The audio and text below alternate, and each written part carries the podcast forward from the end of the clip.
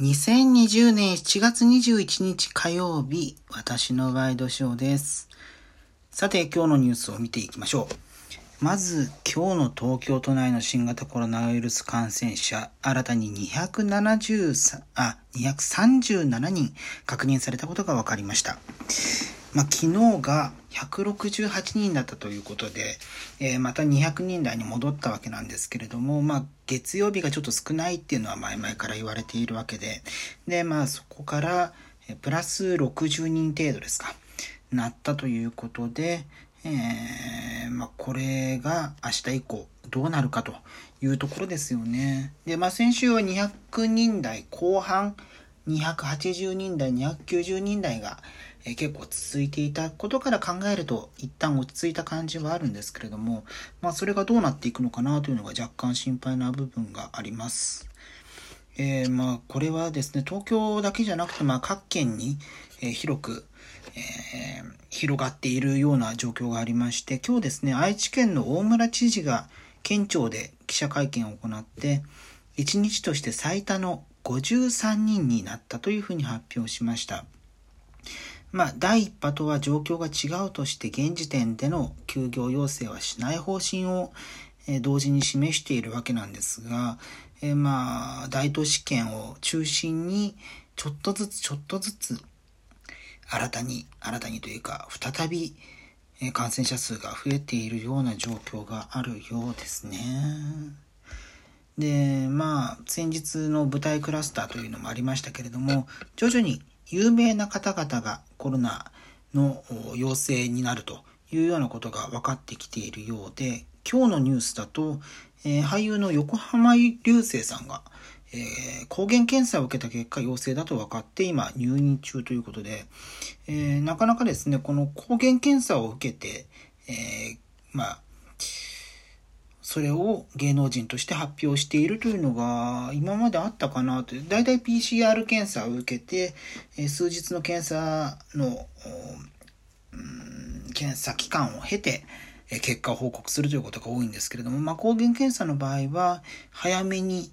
えー、早ければ数十分で結果が出るというような特徴があるので、で、この横浜さんの場合はもう昨日の夜に舞台の稽古から帰る途中に体調不良を訴えて発熱の症状があってで、えー、病院で受けたところ陽性反応が出たというような形になっています。まあこの抗原検査っていうものも PCR 検査に加えてですね徐々に導入されつつある広がりつつあるということでそれをうんまあうまい形で活用できたらいいなというふうに思います。まあ、もちろんこれね横浜さんもお元気な状態で、え、復帰されることを、願っているわけなんですが、え、ま、コロナ関連で言いますと、えレムデシビルが5月に治療薬として国内で承認されたんですけれども国内2例目の新型コロナ治療薬として、え抗炎症薬デキサメタゾンが、厚生労働省の診療の手引きに追加掲載されたことが分かったというふうに共同通信が報じています。えー、まあ徐々にですねこうした治療薬、えー、認可されつつあるというような状況もあるんですけれどもまあ同時並行でねワクチンを作っていくみたいな話もありますけれども、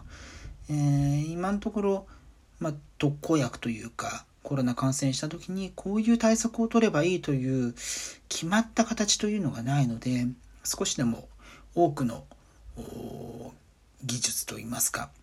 えー、医療的な要素も含めてですね、えー、なんとかなればいいなというふうに思う部分があります。えー、さてですね、続いての話題。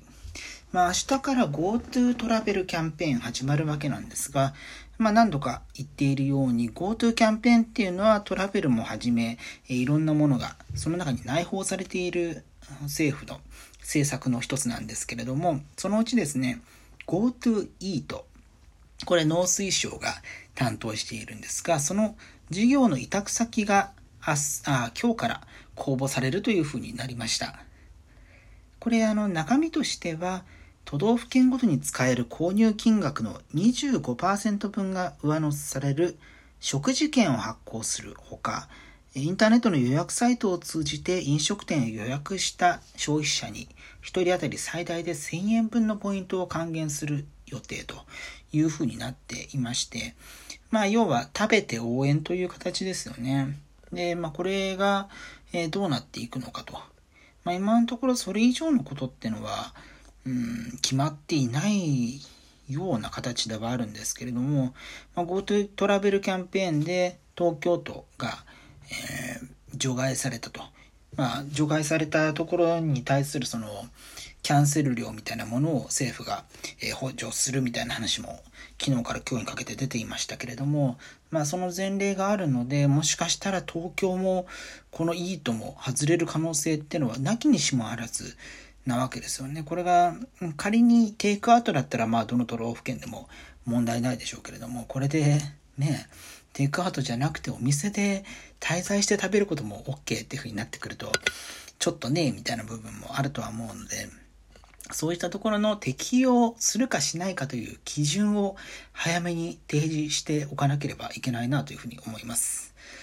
で、まあ、最後、政治の話題も触れておきましょうか。え今日ですね、自民党の二階幹事長が記者会見で、えー、早期解散に否定的な考えを示しました。これ NHK ニュースウェブの記事ですけれども、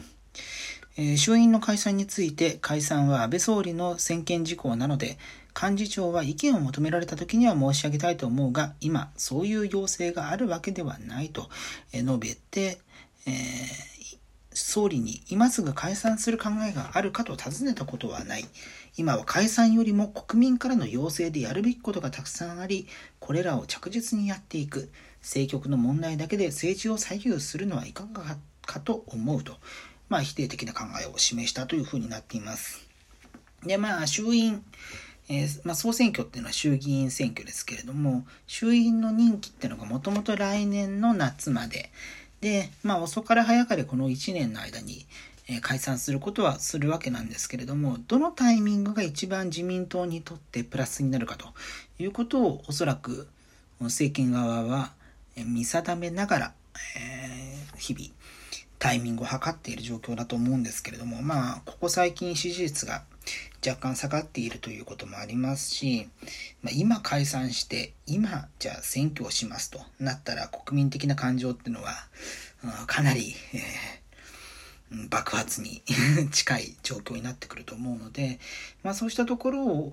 を国民の声を聞いているというふうに見せる部分もあるでしょうし、まあ